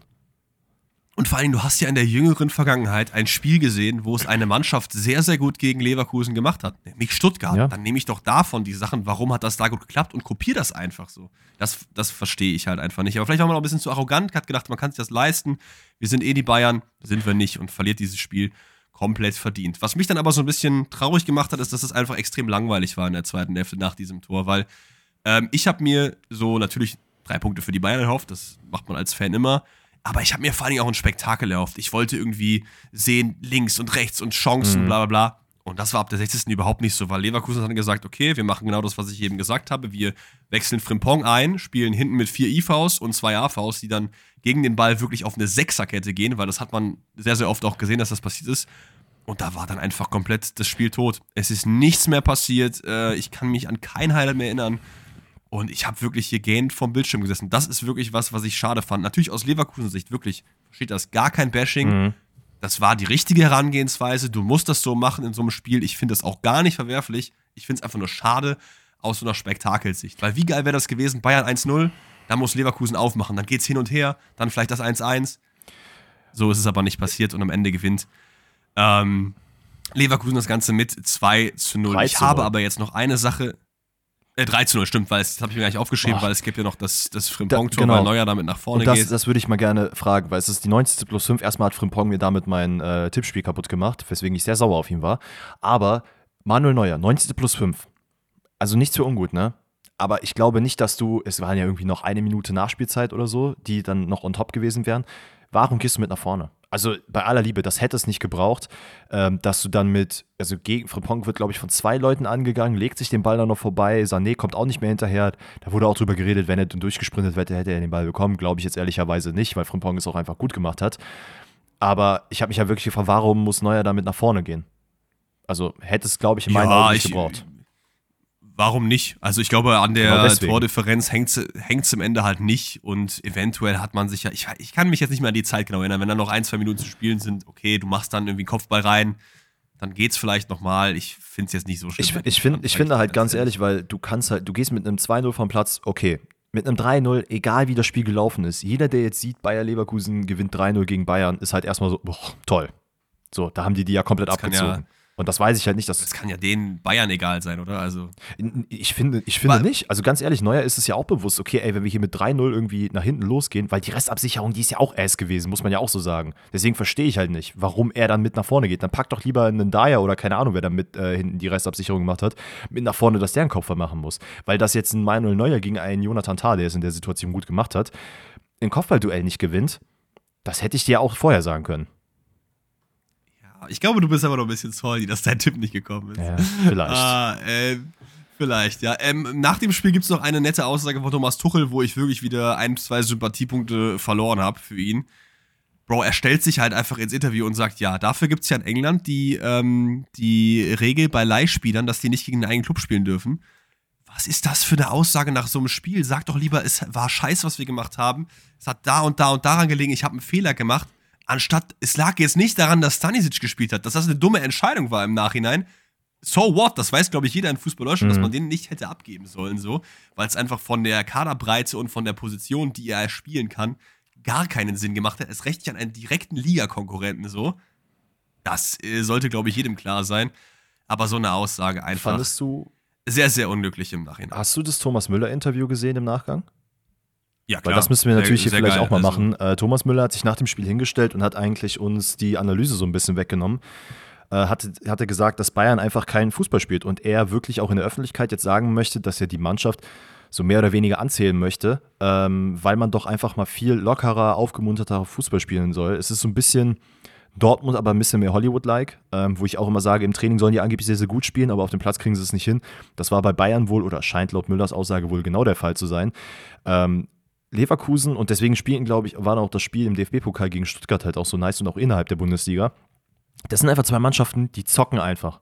Und dieses Zocken ist einfach ja. aktuell, also das macht halt kein anderer. Viele spielen einfach nur entweder komplett verkopft und versuchen mehr zu machen, als sie es eigentlich müssen.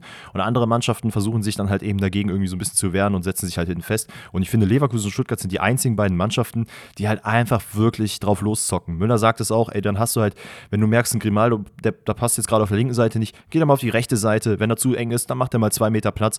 Und dass Bayern das halt auf jeden Fall auch machen muss. Ähm, fand ich sehr, sehr gut, dass er sich da so hingestellt hat und dann das auch öffentlich mal so gesagt hat. Ja, das stimmt. Ich finde es nur schade, dass es immer Müller machen muss, so gefühlt. Ne? Also es ist gefühlt so derjenige, den man dann da, ja, komm Thomas, sag mal jetzt was, damit die Atmosphäre wieder ein bisschen besser ist und damit man öffentlich nicht ganz so dumm dasteht. Mhm.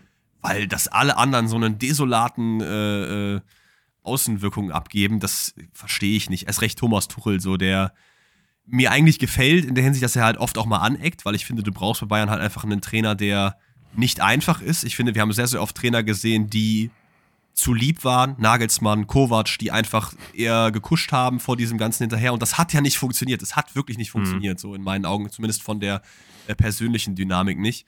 Aber das ist keine äh, glückliche Handlung. Äh, kurzes Shoutout auch an Leroy Sané, der wirklich Arsch gespielt hat. Wirklich, ich verstehe auch nicht, warum man den draufgelassen hat. Kurzes Shoutout an Sané, der hat Arsch gespielt. Also klar, du hast manchmal einfach äh, äh, Tage, wow. da spielst du nicht gut. Das ist auch nicht schlimm. Wir wissen alle, was Leroy Sané an guten Tagen kann. Aber das war wirklich gar nichts, wie oft der angedribbelt hat und immer und immer wieder gescheitert ist, so, dann nehme ich den doch einfach mal ein bisschen früher. Hat auf jeden so. Fall seinen Frust auch an. Jetzt haben wir, hat seinen Frust natürlich auch am Ende der Kamera rausgelassen. Ja, wir haben, wir haben jetzt genug über negative und positive Sachen geredet. Alles in allem hat Leverkusen auch einfach gigantisch gut gemacht. Ja. Das muss man natürlich auch sagen.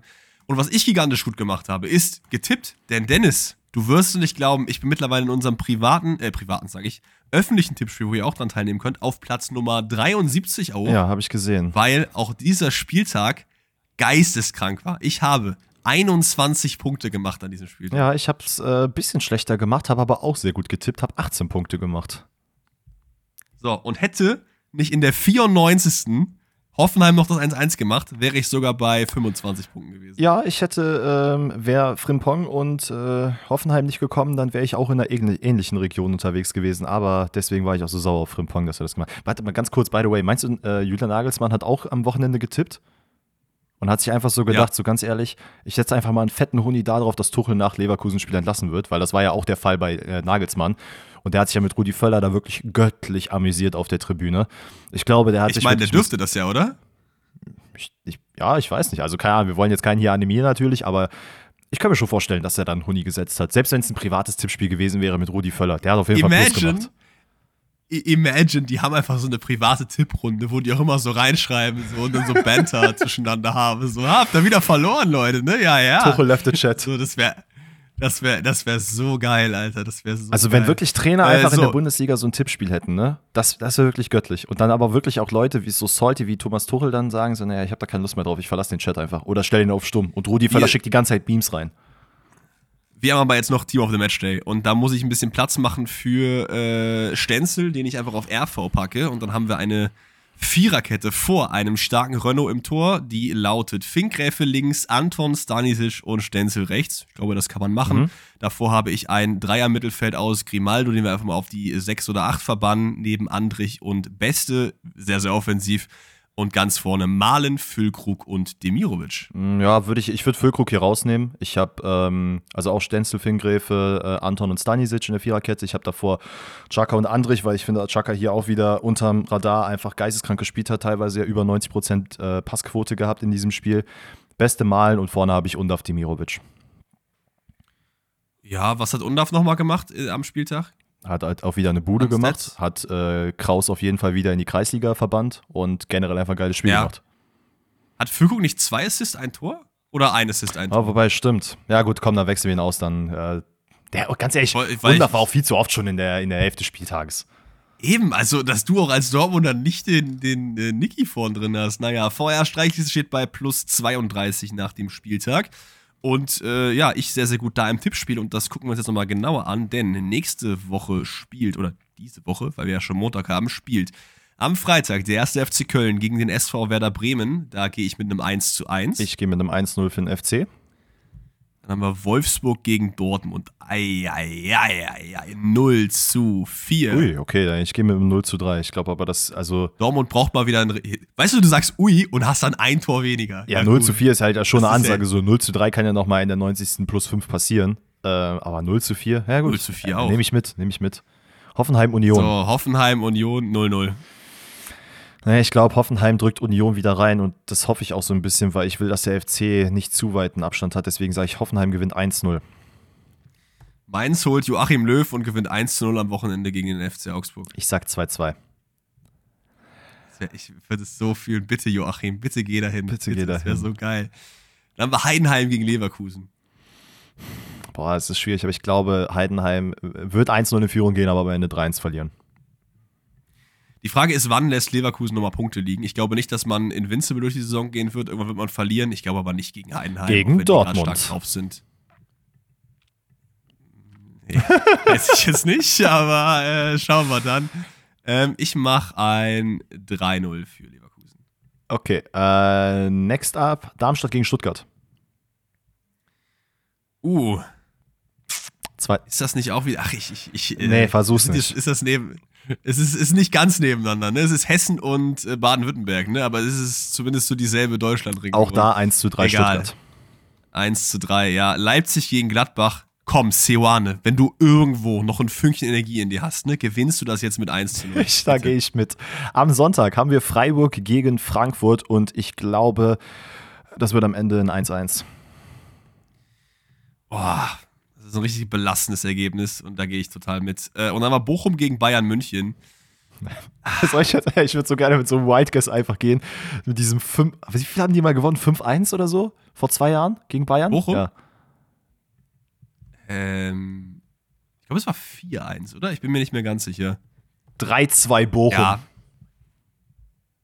Warum nicht? Okay. Warum nicht? Ähm, Ey, Alter, ich sag ey, 1. behalt, behalt im Kopf, ne? Man spielt in Bochum, 17.30 Uhr, da wird langsam dunkel. Ich will es nur gesagt haben. Es wird halt langsam dunkel. Es ist nicht, ist nicht spät genug. Wäre es 18.30 würde ich da mit deinem Tipp mit. Leute, an alle, die Bochum Ultra-Fans sind, bitte macht mal so lange Proteste, dass das Spiel weitergespielt wird, wenn es halt dunkel ist. Stimmt! Stimmt! Oh mein Gott, das ist ja ein Cheatcode. Du kannst ja einfach immer im Deckrahmen dieser äh, Deckmantel dieser Proteste einfach so lange protestieren, bis es dunkel wird und dann ist Bochum einfach geisteskrank gut unterwegs. Einfach Füchse. Ah, naja, Leute, also wir beenden, glaube ich, aber hier eine äh, relativ lange Folge, in der wir viel über Bundesliga und auch andere Themen geredet haben. Rätsel gibt es, wie gesagt, heute nicht, weil wir uns äh, physisch nicht sehen aufgrund noch meiner Krankheit und Rosenmontag. Die seht ihr dann nächste Woche wieder. Ansonsten hören wir uns aber schon wieder am Donnerstag. Und äh, ja, wie ihr das von mir gewohnt seid, frage ich mal rüber, Danny, was machen wir denn da? CL, wir haben äh, nämlich die Achtelfinalpartien der Champions League, unter anderem Kopenhagen und äh, Manchester City. Wir haben Leipzig und Real Madrid und wir haben natürlich auch Lazio Bayern. Äh, ich glaube, das war das letzte Spiel. PSG gegen San Sebastian, glaube ich. Ähm, da werden wir auf jeden Fall ein bisschen quatschen. Und dadurch, dass wir letzten Donnerstag jetzt nicht äh, die Fragen von euch mit reingenommen haben, werden wir sicherlich auch noch zwei, drei Fragen von euch mit reinbuttern.